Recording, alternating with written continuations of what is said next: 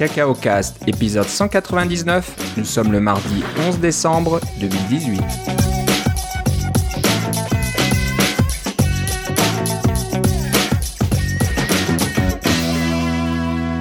Bonjour et bienvenue dans ce nouvel épisode de Cacao Cast. Comme d'habitude, Philippe Casgrain est avec moi. Comment ça va, Philippe? Ça va très bien, et toi, Philippe? Ça va très bien. Euh, les fêtes approchent. Heureusement qu'on enregistre un épisode parce que euh, à, notre rythme là, on aurait pu louper euh, la fin d'année.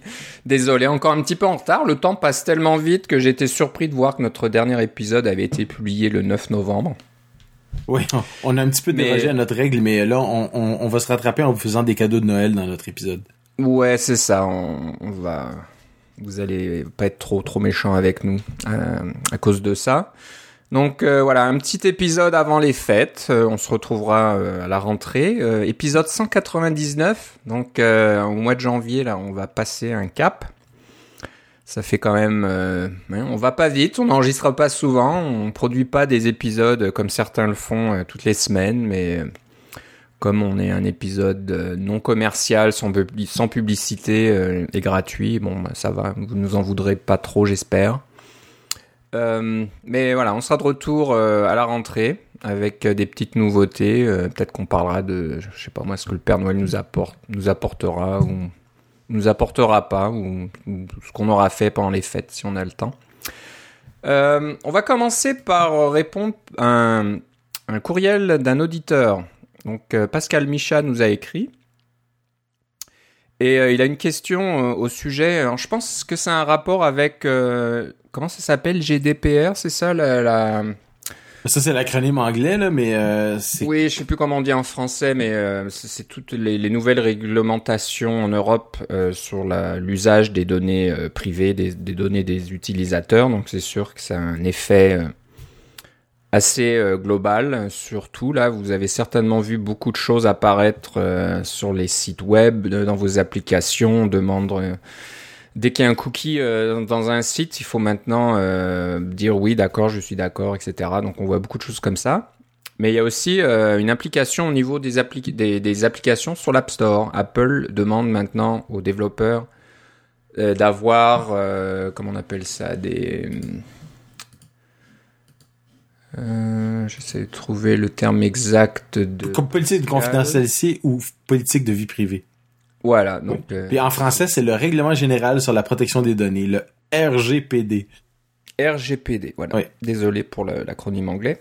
Euh, donc il a une question parce qu'Apple euh, lui demande d'écrire quelque chose, mais il se trouve que son application ne stocke pas de données, donc en théorie il pourrait dire bah, pourquoi je devrais fournir ce document légal si je, je n'utilise aucune donnée? Mais c'est sûr qu'Apple va pas euh, faire de distinction là-dedans et ils veulent se protéger aussi. Donc euh, bah, la question qu'il nous pose, c'est euh, où trouver ces documents légaux, où trouver des exemples de, textes qui pourraient s'appliquer à son application à lui? Alors Philippe, je pense que tu es un petit peu passé par là et tu as peut-être des suggestions à lui donner? Oui, alors Premièrement, je pense que Apple, ce qu'ils veulent savoir, c'est qu'on mette une valeur. Ils, veulent qu'on mette un site web dans ce dans ce champ-là pour dire que c'est on a, on a un endroit sur notre sur un site en quelconque qui est généralement le site de notre application sur lequel il y a une politique de confidentialité. Alors, euh, je ne crois pas que Apple va aller euh, valider l'aspect légal de la politique de confidentialité. Ils vont simplement vouloir que vous ayez quelque chose dans ça euh, l'idée étant qu'ils peuvent rediriger les usagers vers ça euh, depuis leur App Store en disant euh, politique de confidentialité. Parce que pendant depuis le début de, les débuts de l'App Store jusqu'à tout récemment, on pouvait utiliser la politique de confidentialité par défaut d'Apple, fournie par Apple, pour couvrir nos applications, ou on pouvait avoir une, une, une, politique spécifique, comme par exemple si vous êtes une grande entreprise ou, ou une un, truc incorporé, vous avez généralement une, une politique de confidentialité qui été euh, que vous avez euh, élaboré euh, souvent à grands frais, mais vous avez un département légal, vous avez payé un avocat ou des avocats pour faire ça. Donc il y a un document qui est sur votre site web. La, plupart des, des, grands sites que vous connaissez en ont, en ont, en ont une politique de confidentialité. c'est souvent, comme tu dis, c'est souvent indiqué en bas de page avec l'histoire des, des cookies, des petits des petits fichiers témoins sur les sites web. Et moi, j'ai j'ai plusieurs donc on en a une, par exemple, la compagnie pour laquelle je travaille, c'est clair, c'est ce que j'ai mis dans, dans nos logiciels commerciaux en ce moment. Euh, pour moi, mes logiciels à moi, euh, j'ai euh, j'ai pas fait de mise à jour récente euh, pour euh, la, politique de confidentialité pour mes trucs qui ont pas de données. Comme Daylight, par exemple, ben ça stocke aucune donnée, il y a pas d'accès au serveur, des choses comme ça. Mais j'ai une application qui avait un accès au serveur qui est TrainScan, dont j'ai déjà parlé à quelques reprises, qui vous permet de, numériser un code un code QR de VRI pour obtenir une passe de wallet sur votre euh, ou de portefeuille, je me rappelle plus comment ça s'appelle. ça s'appelle encore wallet en français, c'est niaiseux un peu là, mais euh, c'est l'ancien passbook sur votre euh, téléphone. Mais bref, donc j'avais besoin d'un serveur pour ça. Alors je me suis, je me suis penché sur la question d'une politique de confidentialité quand j'ai sorti le logiciel TrainScan il y a il y a quelques années déjà. Et je vais mettre le lien dans les notes de l'émission, mais j'ai fait une politique de confidentialité hyper simple qui dit je ne garde pas de données. Euh, c'est c'est tout. Euh, je garde pas de données. Les seules données que je garde, euh, c'est euh, si jamais il y a une erreur, euh, il va avoir un, un, le code de la, la gare qui a causé une erreur qui va être stocké, mais c'est tout. et puis je leur rappelle que vous avez qu'ils ont reçu le code de, de VRI par courriel qui est très peu sécuritaire. Donc j'ai fait quelque chose de, de simple qui dit juste que je garde pas de données. Je pense que c'est suffisant. Euh, évidemment, ça a jamais été testé par un avocat. Il y a jamais personne qui m'a posé de questions. Mais euh, ce que je me dis, c'est qu'au pire, si jamais il y a quelqu'un qui m'arrive que ma politique de confidentialité est pas suffisante, euh, à ce moment-là, ben, j'investirai peut-être un peu plus pour en faire une plus en béton. Mais là, c'est, j'essaie d'avoir un langage simple, tout simplement. donc, vous pourrez regarder dans les notes ce que j'ai fait. je ne suis pas un avocat, évidemment. Je suis juste un développeur et j'ai fait quelque chose qui me semblait sensé. Mais euh, c'est pour une, application qui fait euh, très peu d'argent, donc je ne vais pas payer une tonne de euh, de frais pour ça. Si vous avez une application qui génère plus de, de revenus et que vous êtes ou que vous êtes une plus grosse compagnie, vous avez probablement besoin de parler à un avocat. Ceci dit, si vous êtes un peu comme moi puis vous voulez faire quelque chose de simple à, peu de frais, j'ai trouvé un site pour notre pour notre ami Pascal euh, qui euh, semble être généré par euh, ou entretenu par l'Université de Montréal, qui s'appelle politiquedeconfidentialité.ca, qui vous pose des questions et qui vous donne qui il, s'assure bien sûr de vous dire que c'est pas un avis juridique, là, mais il vous pose des questions et puis vous, vous va vous générer une politique de confidentialité en répondant à vos questions. Alors c'est quand même assez bien. et les, ça a l'air d'être assez assez entretenu depuis une dizaine d'années. Ça, ça date de 2008 là. Puis le, look du site euh, date un peu aussi à ce niveau-là, mais euh, le fait est que ça existe et que c'est entretenu par l'université, donc euh, ça peut être un, point de départ intéressant. mais la chose à la chose que je ne peux que vous recommander, de dire si vous avez des questions là-dessus, c'est de parler à un, à un avocat, à quelqu'un qui s'y connaît, qui va vous donner des, des renseignements. Là. ça, c'est la seule recommandation que je peux vous faire. C'est sûr que je peux vous dire aussi, ben, regardez ce que j'ai fait, mais ça, c'est pas un conseil légal. Euh, mais au point de vue d'Apple, c'est pas vraiment grave. Ils veulent juste que vous en ayez une, quelle qu'elle soit. Votre politique de confidentialité pourrait être euh, je garde toutes vos données, ha ha ha. Euh, et je pense qu'Apple l'approuverait quand même. Là, c'est pas si grave que ça, mais évidemment, pas ça. Là. en gros, c'est ce que c'est ce que j'ai compris des politiques de confidentialité. Il y a probablement plus de détails à, à investiguer. on peut sûrement passer des heures, des jours à, à, regarder ce genre de choses-là, mais à la limite, nous, ce qu'on veut faire, c'est développer des logiciels et surtout si on a un petit logiciel qui conserve pas de données, c'est encore mieux. Euh, ça devient un peu plus important quand on parle à, des, de données personnelles du style euh, localisation euh, et surtout les données de santé. mais si vous gardez les données de santé dans l'application santé, dans le, en utilisant ces, API, à ce moment-là, vous pouvez utiliser des politiques de confidentialité, confidentialité standard parce que vous dites que vous utilisez juste les, les API d'Apple et la sécurité qui vient avec Apple. Ok. Ok, donc euh, le site que tu euh, mentionnes, c'est valide pour le Canada. Donc voilà, faut se méfier si on n'est pas au Canada. Peut-être qu'il y a des petites euh, différences légales et juridiques. Donc comme tu le disais, si on n'est pas sûr, c'est mieux d'essayer de contacter quelqu'un qui s'y connaît et puis qui peut vous donner des conseils légaux. Encore une fois, nous, on peut pas vous donner ce genre de conseils, donc nous ne serons pas portés responsables s'il y a un problème avec votre application. En fait, il y aura pas, euh, pas avec l'application, avec la politique de confidentialité. Avec la politique, c'est ça. J'ai écouté ces gars là dans leur podcast et puis ils disaient euh, de faire ce truc là, euh, c'est de leur faute. Non, non, désolé. Donc voilà, bah merci à Pascal de nous avoir écrit. Je pense que c'était un bon petit sujet à débattre. Et euh, voilà, j'essaierai de mettre dans les notes de l'émission euh, le lien. Oui, je dirais qu'une chose à ne pas faire par contre, c'est de dire, je vais aller sur un site web, ben, disons, je sais pas moi, radiocanada.ca, et je vais aller voir la politique de confidentialité et je vais l'adapter à la, à la, je vais changer des mots pour l'adapter à ma propre situation. Ça, je vous recommande fortement de ne pas faire ça parce que ce document-là, euh, vous avez pas de droit dessus. C'est euh, la politique de confidentialité est pas là pour être copiée euh, et pour être modifiée. Ils ont Radio Canada, ils ont il y a un copyright sur ça. Même si vous le modifiez, il y a quand même un copyright sur ce document-là. Donc ça c'est probablement la pire chose à faire que d'inventer quelque chose d'écrire quelque chose de simple dans nos propres mots là. c'est bien bien pire de prendre une politique déjà existante et de la copier. À moins que vous alliez sur un site et que c'est explicitement dit que la politique de confidentialité est là pour être adaptée. Euh, je crois que j'ai déjà vu ça passer, mais j'ai pas le lien sous la main. Si jamais je le retrouve, je le mettrai sur Twitter. Euh, mais il euh, y, a, certaines politiques qui sont comme ça qui disent vous aimez notre politique de confidentialité, eh bien copiez-la, remixez-la, modifiez-la, c'est bon. Mais la plupart ne sont pas comme ça. S'il n'y a, a pas de mention que vous pouvez la copier, vous ne pouvez pas la copier. Ça c'est clair. Voilà. Ok. Donc euh, bon, bon à savoir et à retenir.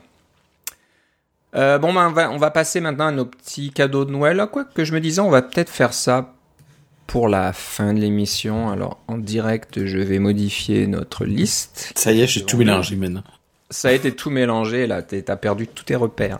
Non, on finira par les, petits cadeaux de Noël, c'est comme ça que ça se passe. On va parler d'abord de, petites astuces et euh, de, petits articles là, que qu'on a trouvés sur l'internet qu'on a vu passer sur nos fils Twitter, qui parle de tout un tas de choses. Et on va commencer par euh, ce que tu appelles Philippe le mode sombre. Donc euh, ces fameux thèmes euh, qui ont été, qui existent depuis bien de lurette, mais bon, qui sont maintenant intégrés à macOS Mojave.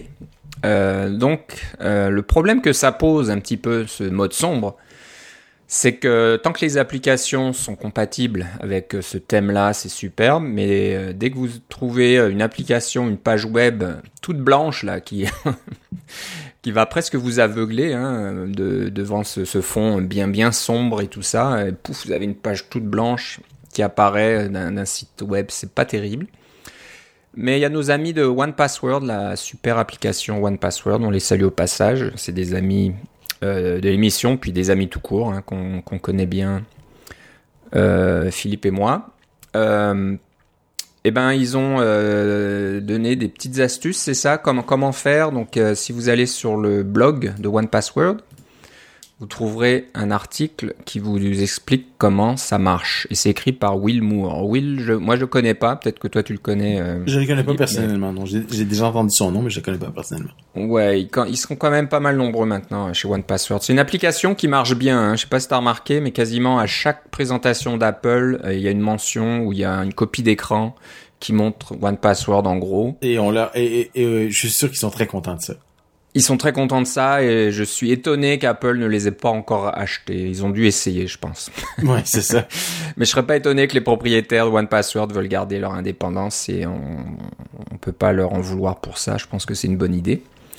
Euh, donc euh, Philippe, je sais pas, j'ai pas, j'ai pas lu l'article encore, mais euh, ça donne quoi? Des astuces JavaScript, c'est ça pour, Pas exactement. En fait, c'est que justement le, le, mode sombre dans dans macOS, comme tu l'as dit, euh, Safari ne le supporte pas vraiment encore, mais c'est clair que euh, toute l'interface de Safari, hein, les onglets, les menus, etc., supporte le mode sombre, ça c'est bien. Mais la page web, comme tu le mentionnais très bien, les pages web sont souvent avec un fond blanc ou un fond très pâle, donc ça fait très lumineux dans un environnement mode sombre. et ce que je veux dire aussi, c'est que c'est pas juste un thème le mode sombre, c'est pas juste de changer les couleurs. Il y a aussi des, des, des icônes qui vont changer, des choses comme ça. ça va beaucoup plus profond que juste euh, mettre une nouvelle, un nouveau visage sur, euh, sur macOS. Euh, on pense que ça s'en vient d'ailleurs pour iOS peut-être plus tard, mais en ce moment, on est juste sur macOS. Bref, dans Safari, il y a des, des ce qu'on appelle des media selectors, dans, dans c'est des, des des éléments CSS qui permettent d'avoir des à, la page web d'interroger son, son navigateur pour savoir par exemple quelle est la taille de la de la fenêtre euh, et des choses comme ça pour pouvoir euh, euh, présenter les, les informations. Eh bien, dans Safari Technology Preview 68, donc on est rendu à 71 en ce moment, le 68 est sorti au mois d'octobre. Ça, c'est les, c'est un peu comme les, les, les pré-versions de, de Safari. Alors, un jour, ça va se retrouver dans le Safari intégré à, à macOS. dans le Technology Preview 68, donc, il y a un nouveau sélecteur qui s'appelle Prefers Color Scheme. Donc, c'est, euh, c'est un, un, sélecteur CSS et on peut savoir si le, le, le navigateur fonctionne dans un environnement qui préfère un, un, des couleurs sombres ou des couleurs claires. Et ce qu'on fait, c'est qu'une fois qu'on a détecté que c'était des couleurs sombres ou des couleurs claires, eh bien, on modifie notre propre CSS le CSS de la page web pour s'adapter au mode sombre ou au mode clair. Alors le, blog de, de One Password par Will euh, explique bien comment lire cette petite propriété et comment potentiellement adapter votre euh, ben, le CSS de la page du blog est déjà adapté là, mais ça va vous donner une idée comment adapter peut-être votre votre propre euh, page web, votre votre propre site web avoir un, un, mode sombre. vous, vous pouvez faire comme d'autres personnes et juste faire un design en mode sombre parce que tout est clair partout ailleurs et d'être sombre, c'est déjà mieux, même, même si vous êtes sur euh, iSierra ou sur Windows ou sur Firefox, des choses comme ça.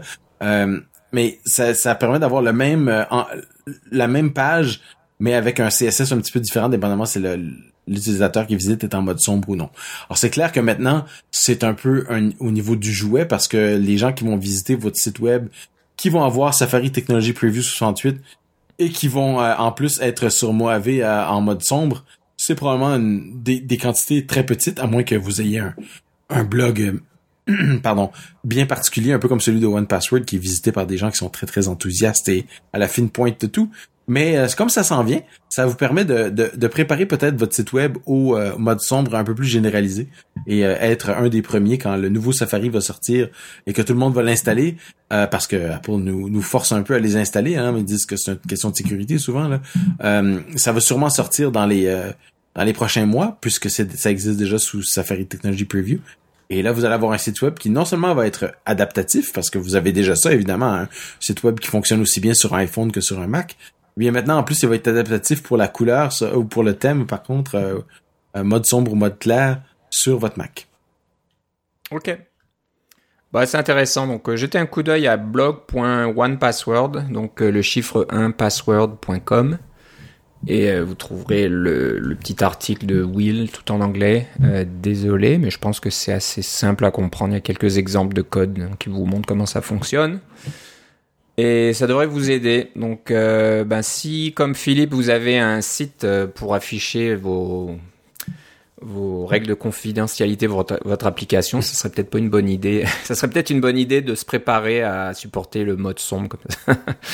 Euh, et j'espère que ça marchera de la même façon comme tu le dis sur macOS et iOS. Donc euh, si cette page vous y, vous y accédez à partir de votre application sur iOS, faut espérer que oui, mais le, support du mode sombre n'existe pas encore dans iOS, on s'entend là. Oui, mais ça va venir, donc euh, oui, j'espère que ça sera supporté de la même façon, que ce sera le, même petit indicateur dans Safari pour iOS. Ah, ça c'est sûr, ça, il y a pas de doute là-dessus.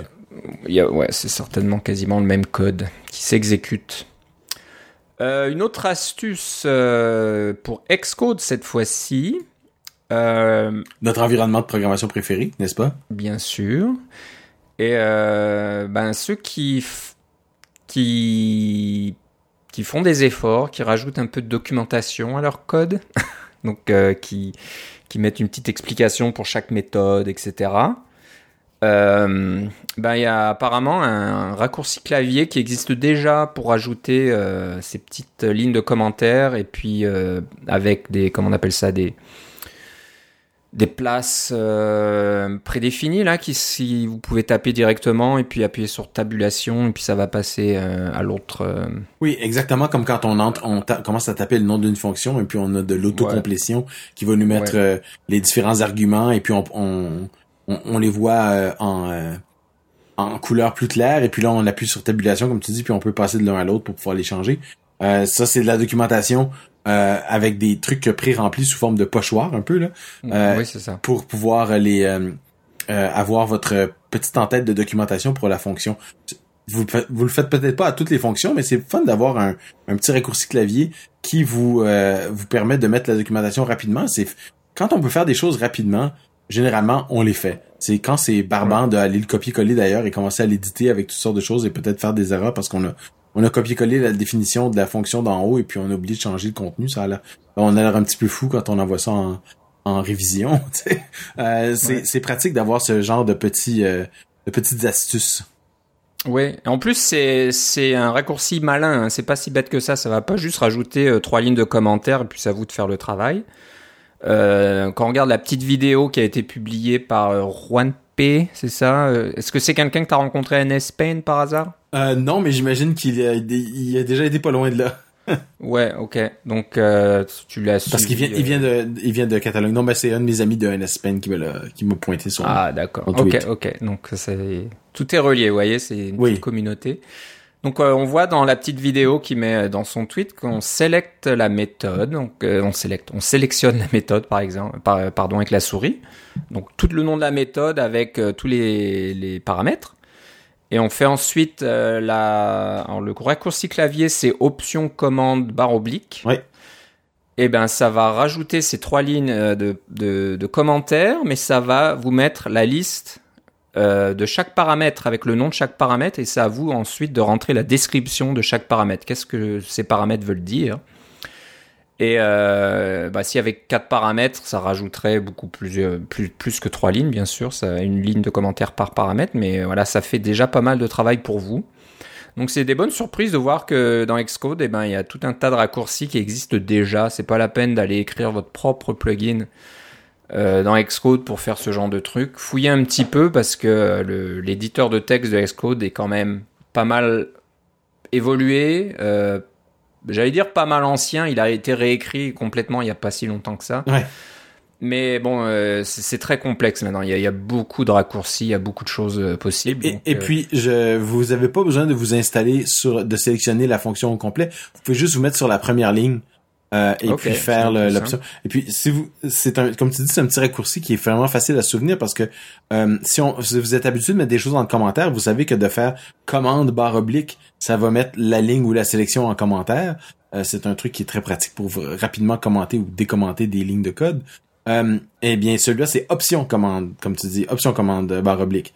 Et puis c'est comme en plus de ça, c'est intelligent parce que ça lit tous les arguments et c'est s'il y a une valeur de retour, euh, vous allez euh, vous allez l'avoir dans votre liste. S'il y a un ou plusieurs arguments, vous allez l'avoir dans la liste. Et puis il y a un petit endroit pour la description. C'est vraiment très facile à, à, à, implémenter. Je crois que c'est un euh, c'est un pochoir qui existe en quelque part dans Xcode et puis qu'on peut le, le euh, modifier? oui, le modifier, puis ah. on peut en faire, en, s'en garder une propre copie avec notre notre workspace finalement là dans, dans Xcode.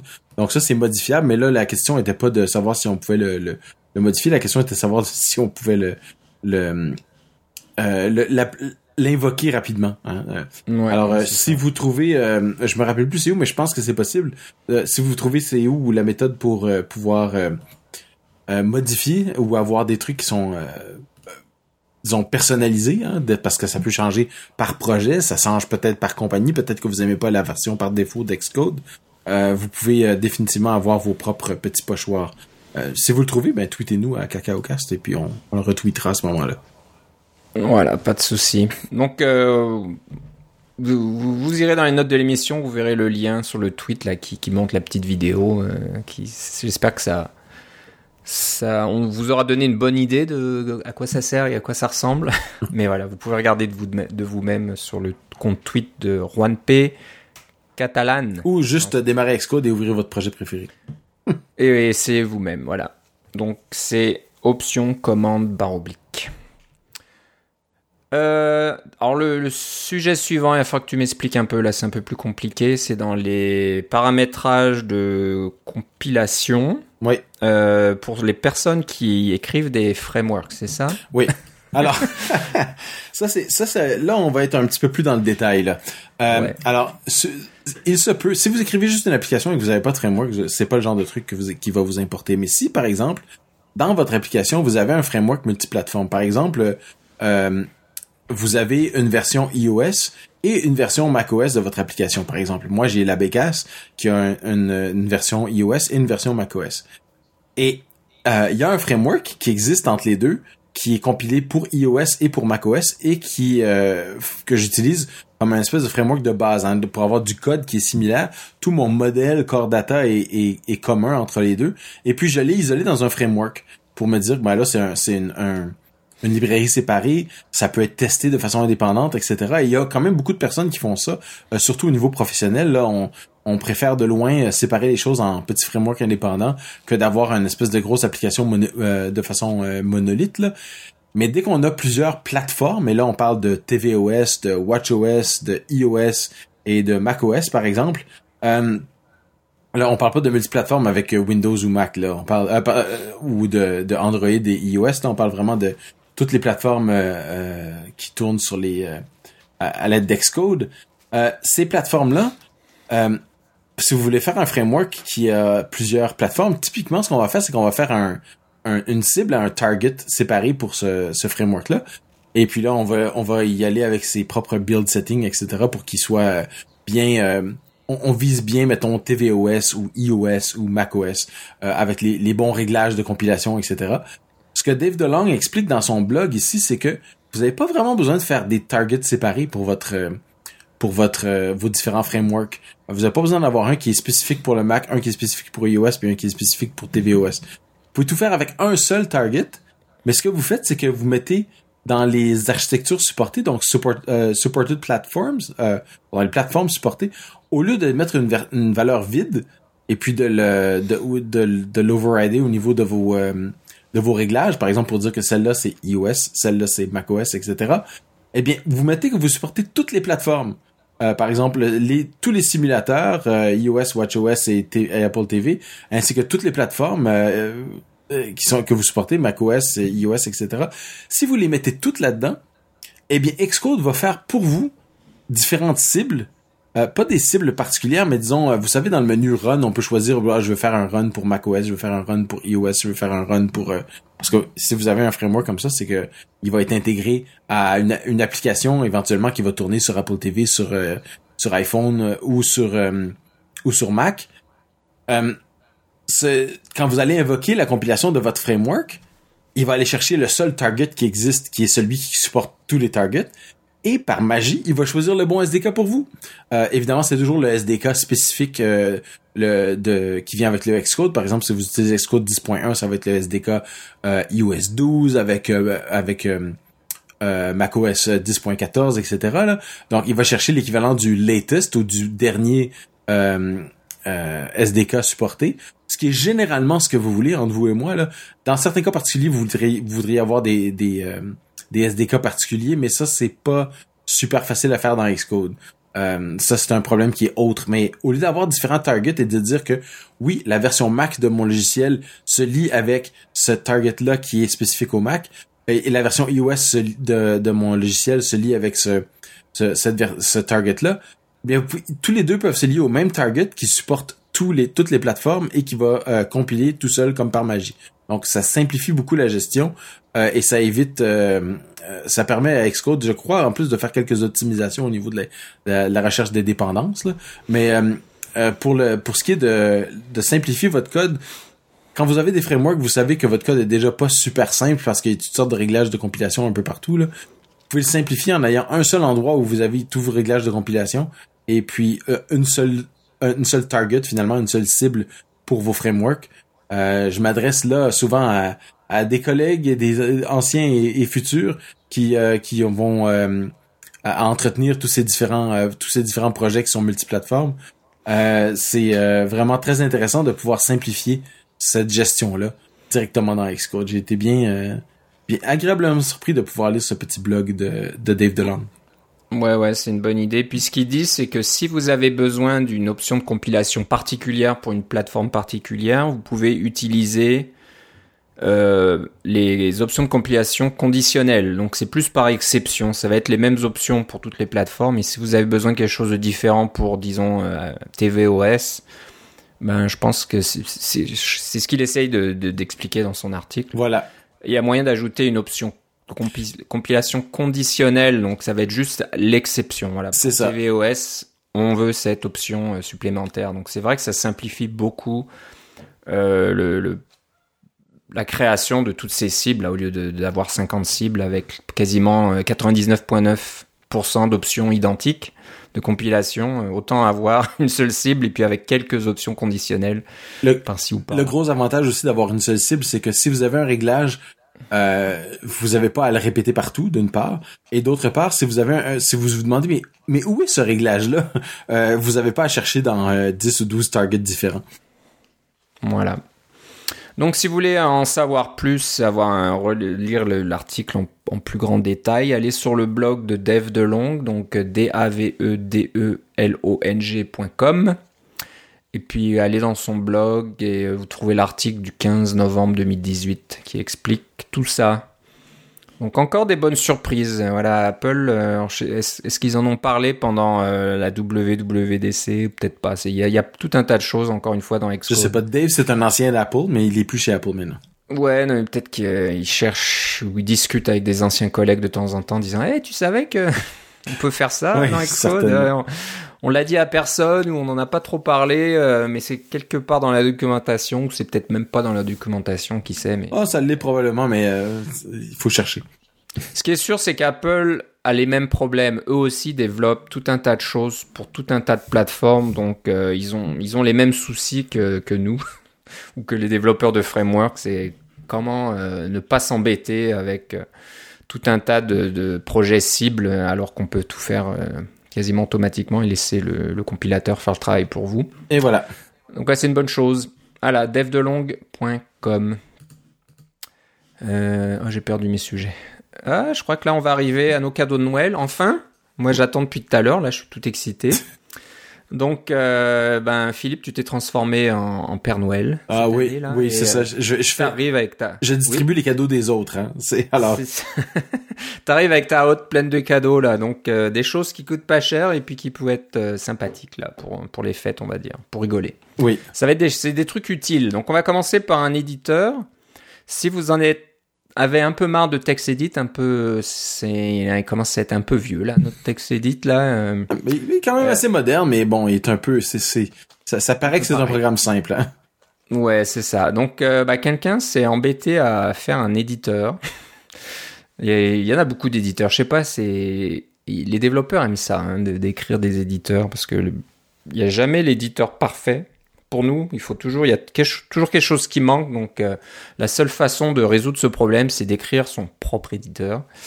Euh, donc là, ça s'appelle Daylight Head. Euh, donc, tu dis que c'est un remplacement pour TextEdit. En, remplacement dans la dans la mesure que c'est un éditeur RTF, un Rich Text Format Editor, ce que fait TextEdit bien sûr. Euh, donc, euh, bon, je sais pas, qu'est-ce qu'il a de spécial cet éditeur, à ton avis? Euh, ben, C'est au niveau du look, il y, a, un design un peu plus moderne, etc. que, que, que TextEdit.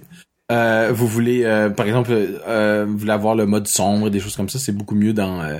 vous voulez avoir le compter les mots. si vous avez comment je pourrais dire ça? Euh, Vous pouvez faire beaucoup de choses avec TextEdit. Hein? Il y a des gens qui n'utilisent que TextEdit pour euh, faire. Euh, ils ouvrent des documents Word parce que TextEdit ça fait ça. Ils ouvrent des documents Page. TextEdit fait ça aussi. et puis on peut faire beaucoup de de traitement de texte même à l'intérieur. Mais il y a certaines fonctions que des, des gens qui écrivent des des, des, nouvelles ou des choses comme ça ont besoin, ou, même des articles. On a besoin de savoir il y a combien de mots, par exemple. On a besoin de savoir il y a combien de caractères. Ces fonctions-là sont pas là. C'est vraiment un éditeur de texte qui est conçu pour les gens qui écrivent, hein, qui, euh, qui ont, euh, qui écrivent du contenu euh, un peu plus, de forme un peu plus longue, là, pas juste mettre des, des petits bouts de texte. Et entre vous et moi, TextEdit est capable de faire des documents très longs, là. C'est pas ça vraiment le problème, C'est juste que il est pas vraiment conçu pour dire, on va avoir euh, euh, des, des, feuilles de style et des choses comme ça. C'est un peu plus complexe. Alors que là, ça, c'est quelque chose qui est à mi-chemin, disons, entre TextEdit et euh, Page. Hein? et puis Page est un peu un peu moins que Microsoft Word. Là. Microsoft Word, on s'entend que c'est le, la bête, là, ça peut tout faire. Puis, puis Microsoft Word, c'est comme une coche en dessous de, mettons, Quark Express ou quelque chose comme ça, là, qui est vraiment pour faire de l'édition de livres. Là. donc, ça, ça serait quelque chose de... Vous voulez quelque chose d'un peu plus que TextEdit, euh, mais sans avoir euh, nécessairement à passer à page, parce que c'est pas la mise en page qui vous importe, c'est les fonctions d'écriture. Euh, jetez un coup d'œil à Delight. et puis ça va vous ça va vous aider. moi j'aime bien le fait qu'il supporte le, le, mode sombre. Ça c'est vraiment pratique pour pour nos amis qui sont sur Mojave.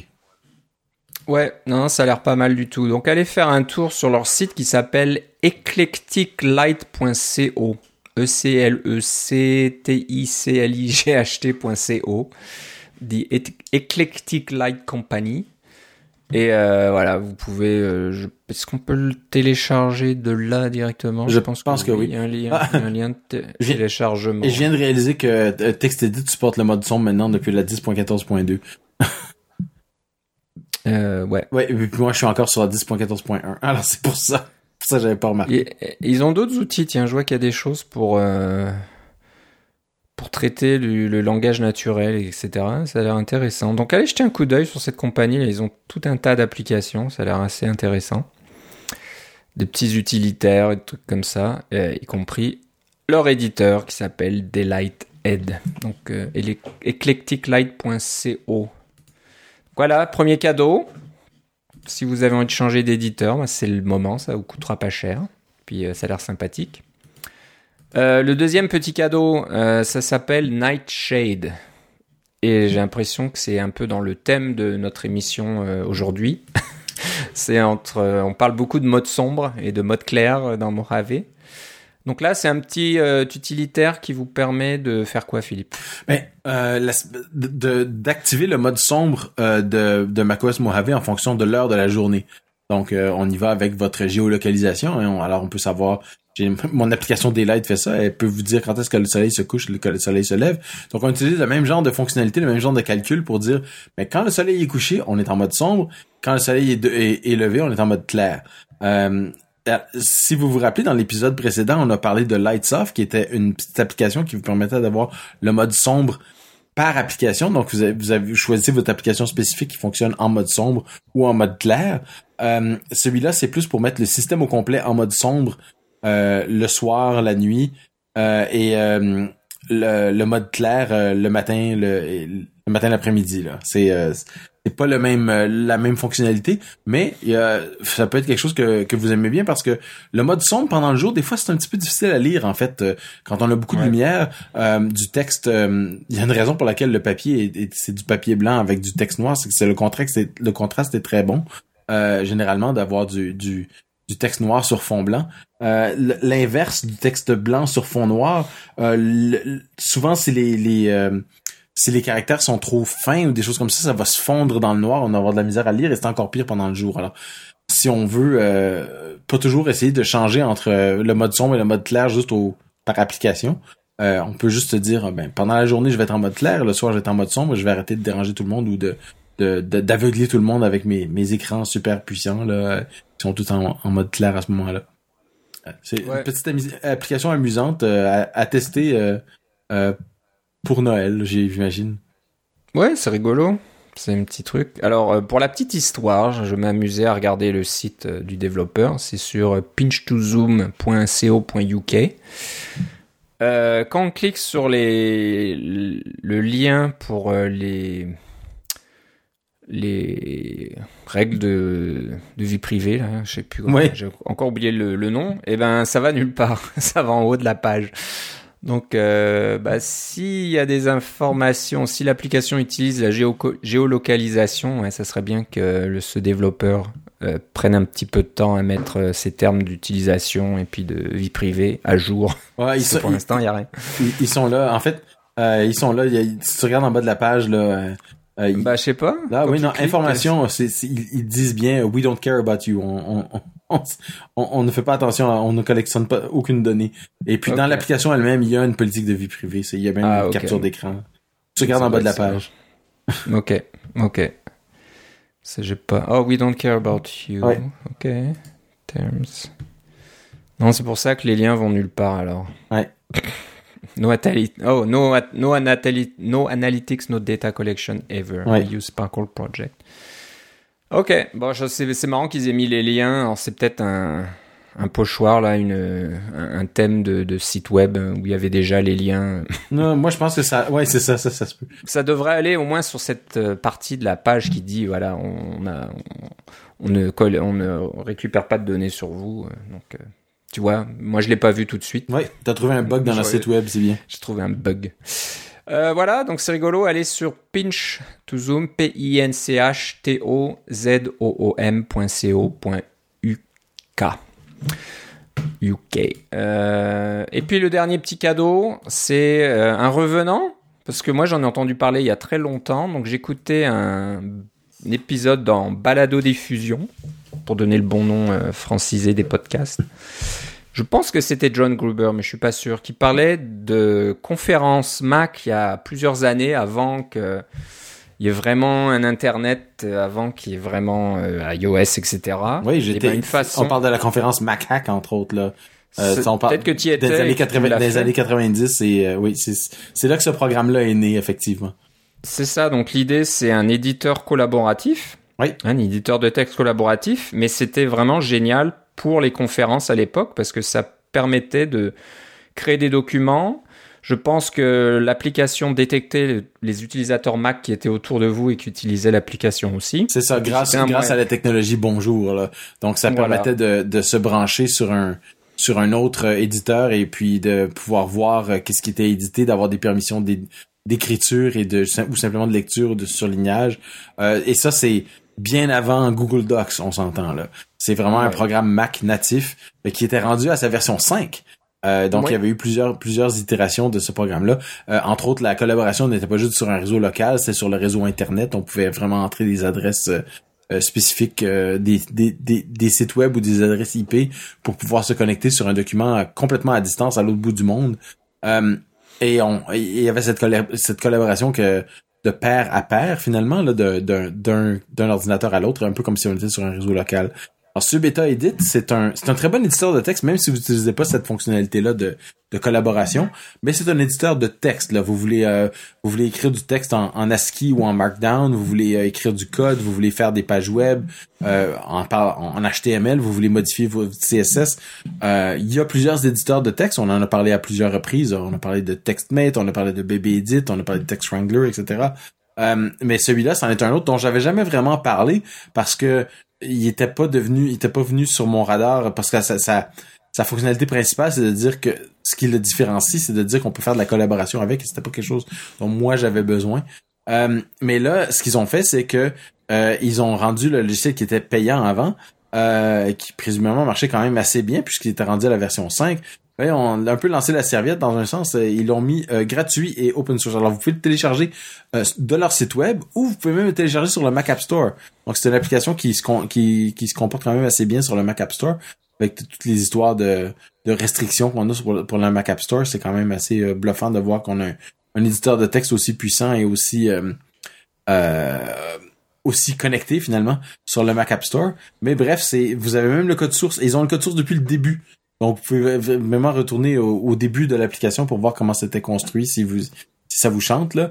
Euh, ils ont, j'ai l'impression qu'ils ont un peu lancé la serviette en disant bon ben ça va, ben, on a fait quelque chose de bien, mais là on n'a pas vraiment le temps de super l'entretenir parce que euh, Google Docs a probablement mangé à peu près toutes nos euh, euh toutes nos, nos, les besoins pour ça. Hein, même toi et moi, on utilise Google Docs parce que c'est un, un, un, logiciel gratuit. Oui, c'est web, oui, c'est un peu poche, mais euh, c'est pas, j'irai pas faire un, long document dans Google Docs euh, pour euh, pour publication, mais le nombre de personnes qui utilisent Google Docs est probablement des millions de fois plus grand que le nombre de personnes qui utilisent ou qui utiliseraient Sub Eta Edit. mais ceci dit, c'est quand même rigolo de l'avoir en de l'avoir gratuit et fourni par les fondateurs du programme. C'est ceux qui, l'ont écrit qui ont pris cette décision-là. C'est pas juste quelqu'un qui a racheté l'application et puis qui a dit bon ben là je vais la mettre gratuite ou je vais essayer de la vendre et j'ai pas réussi. Euh, c'est vraiment la, communauté qui va en profiter. Euh, jetez-y un coup d'œil. Euh, vous pouvez être agréablement surpris par la, qualité de l'éditeur. Il y a quand même 15 ans d'histoire derrière. Et alors il est vraiment vraiment bien éprouvé. Hein. Ça utilise des technologies éprouvées. Euh, et Philippe, est-ce que tu sais d'où ça vient le Subeta Edit euh, comme nom? Euh, bah non, tu vois, j'étais commencé à lire euh, l'article donc sur leur site rent.monkeydom.de. Oui, parce que en Allemagne. Oui, c'est parce que c'était les coding monkeys avant là. Et il y a toute une historique. Hein. Ils disent voilà, c'est euh, Subeta Edit 5 est maintenant gratuit et puis en logiciel ouvert, mais euh, ils, expliquent toute l'histoire derrière le logiciel. Ils ont gagné un Apple Design Award en 2003 dans la catégorie étudiant, donc euh, bravo. Et puis euh, après, bah, il y a un peu de TextMate là qui leur est arrivé dessus, donc ça, ça les a pas vraiment aidés. Mais ensuite, Panic a utilisé apparemment leur code pour euh, développer leur application Coda. Oui, alors c'est ça, euh, l'éditeur de texte qu'il y avait à l'intérieur de, ou je sais pas si c'est encore le cas, là, mais ce qui est dans, définitivement dans Coda version 1, c'était euh, Subeta Edit. Ouais, C'était leur moteur. c'est ça, ça l'a aidé, c'est leur, leur, a aidé à survivre un petit peu plus, mais depuis, voilà, ça, ça, ça marche plus trop. Il y a vraiment, c'est vraiment un marché très concurrentiel. Là, c'est dur, comme tu le disais, d'être en concurrence avec euh, des gens comme Google. Euh, donc voilà, bah, c'est une bonne idée au lieu de, tuer un, logiciel qui est très bon et puis euh, qu'on l'oublie dans l'histoire là, ben il peut il peut être toujours utilisé. c'est une, une, bonne solution. Peut-être qu'on devrait l'utiliser au lieu d'utiliser Google, qui sait. Alors, je sais pas d'où vient le nom, alors dis-moi.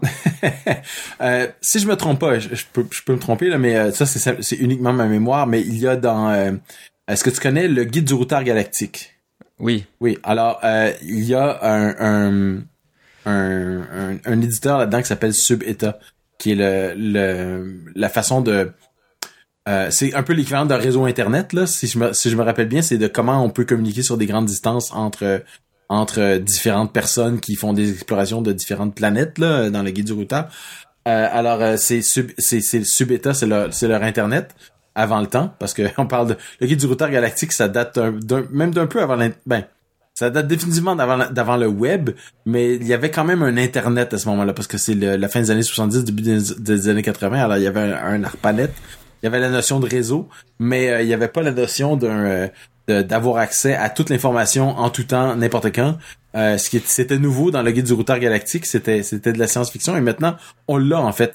Le guide du routard galactique, vous l'avez dans votre main avec votre iPhone. Vous pouvez avoir la réponse à n'importe quoi, n'importe quand, n'importe où finalement. Alors c'est exactement le même principe que le guide du routard galactique. Euh, mais alors c'est le sub-état vient de là, donc euh, c'est Douglas Adams qui nous qui nous revient encore, qui nous fait des petits clins d'œil. Ok, donc ça explique ce nom bizarre. Je me suis toujours dit euh, d'où ça sort? Beta Edit, c'était un petit peu, un peu bizarre à, prononcer et à lire, mais voilà, c'est tout expliqué. Bah merci pour la petite euh, leçon d'histoire. Mais ouais, allez voir, allez voir leur site, euh, c'est sympa. Donc aussi, si vous avez ce besoin, je pense que un ça doit être déjà un bon éditeur en tant que lui-même. Exact. partagez pas avec une autre personne, mais en plus vous pouvez partager avec d'autres personnes. Mais je crois que Page le fait, hein, de, on peut être plusieurs maintenant à éditer des documents Page aussi, si je, ma mémoire est bonne. Oui, mais essayez pas d'éditer du code source dans Page. Ça, ça peut être super ah pratique, par exemple, si vous faites un, euh, un site web de façon collaborative. Hein? Alors, vous êtes plusieurs personnes à éditer euh, euh, le même document HTML et puis il y a quelqu'un qui l'enregistre puis qui le met sur le serveur, on peut voir tout de suite là. ça, ça peut être des choses où n'importe quoi qui est, vous avez du code vous voulez collaborer, là, euh, Subeta Edit est imbattable à ce moment-là parce que vous ferez pas ça dans Google Docs ou même dans Page. Euh, c'est vraiment pour le, le, texte pur, là. Bah, si vous voulez faire par exemple du pair programming, hein, de la programmation euh, en couple entre guillemets ou en, en pair, programmation à deux, à deux, à deux, euh, mais que vous n'êtes pas dans le même bureau, que vous êtes travaillé à distance, bah ça peut être une bonne idée en effet de, de pouvoir éditer le même le même code source. Oui, c'est euh, probablement mieux que de faire du partage d'écran à ce moment-là, parce que le partage d'écran, il y a beaucoup de lag. Ouais, c'est plus difficile. Oh, tape là, fais ci, ou ordonne-moi le contrôle. Euh, c'est pas évident. Là, c'est mieux de. Ok. Moi, je pense qu'on devrait écrire cette méthode de telle façon. Tu vois, là, tu peux enlever ci, tu peux faire ça. Donc, c'est pas mal. Ça peut être un bon outil. Euh, à voir. Donc, euh, bah, bonne idée, bon petit cadeau, quelque chose de gratuit, puis c'est un bon, bon petit logiciel. Euh, donc voilà, allez sur le site, euh, encore une fois, Rant, R-A-N-T. Ah non, c'est, oui, je pense que c'est ça, c'est peut-être leur, euh, leur blog. Oui. R-A-N-T.M-O-N-K-E-Y-D-O-M.de. Oui. Et un petit article du 28 novembre 2018. Ben voilà, ce dernier petit cadeau conclut notre émission aujourd'hui. Euh, comme je disais, ben, on va se quitter un petit peu pendant les fêtes et puis on se retrouvera euh, au mois de janvier. En 2019 pour l'épisode 200. pour l'épisode 200, donc il va falloir fêter ça, je sais pas comment. Moi, je pensais qu'on fêtait au 256e, on, fêtait les chiffrons. Ah, zut, ça nous ramène encore plus loin. Donc, rendez-vous dans, oulala, un épisode par mois, ça va nous prendre quelques années. Hein, pour... Oui, mais on avait dit que c'était trois semaines, hein, oublie pas. ouais, normalement, mais même en trois semaines, ça va nous prendre un certain temps. Mais c'est bien d'arriver au 200e, c'est pas mal. Faut le faire, c'est pas évident. Euh, comme euh, vous le savez déjà, on vous l'a dit, c'est pas toujours facile de s'organiser, trouver du temps de d'enregistrer. Mais on aime beaucoup, on sait, on sait que vous nous écoutez et que vous nous envoyez des petits commentaires de temps en temps, c'est toujours très apprécié. Ça nous fait très plaisir, comme notre ami Pascal. Donc n'hésitez pas à nous envoyer des questions. Euh, des fois, on répond tout de suite. Des fois, ça va peut-être prendre un épisode ou deux, mais euh, tout, est noté. On a notre petite liste de, courriels de nos auditeurs. Donc, euh, on, essaye d'adresser les questions puis d'y répondre dès qu'on peut. voilà. Donc, si vous voulez faire comme Pascal, nous envoyer quelque chose, vous pouvez nous écrire à cacaocast.gmail.com. Euh, sur le Twitter, on est toujours là. Twitter existe encore, CacaoCast. Euh, CacaoCast n'est pas encore sur Mastodon. J'ai pas pris le temps de de créer un compte là-dessus. Je le ferai ou je le ferai peut-être pas. Des fois, j'avoue que je suis même pas souvent sur Twitter, donc euh, j'ai répondu à un petit tweet euh, ce matin qui était euh, presque, qui avait, nous avait été envoyé un mois quasiment. donc je suis un peu désolé pour la personne. Euh, qui nous a tweeté. Euh, j'avais pas fait attention parce que ouais, j'ouvre Twitter euh, très rarement maintenant. Mais c'est pas juste ça, c'est qu'on a maintenant qu'ils ont changé leur API, on n'a plus les mêmes notifications qu'avant. En plus, voilà. Il faudrait utiliser l'application officielle de Twitter, puis je pense que toi et moi on s'y refuse pour le moment parce qu'elle est assez épouvantable. Elle est épouvantable. On utilise comment ça s'appelle Tweetbot.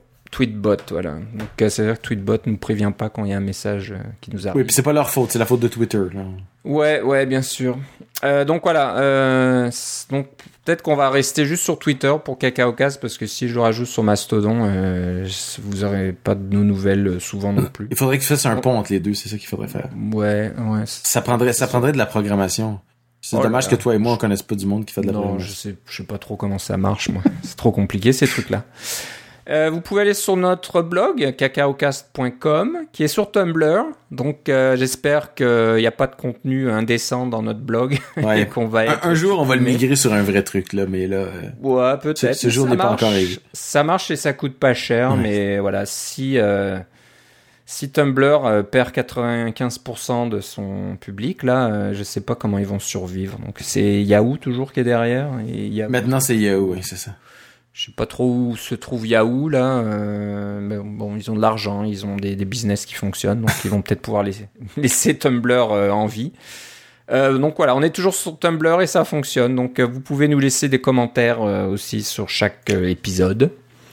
aussi, si vous nous écoutez par iTunes, par exemple, c'est toujours sympathique de nous laisser un petit commentaire positif, si possible, pour qu'on reste un petit peu à la surface et qu'on soit pas euh, complètement perdu dans les méandres d'iTunes. Euh, ouais, si vous avez des commentaires négatifs, vous, pouvez nous les faire directement si vous voulez. Là, ouais.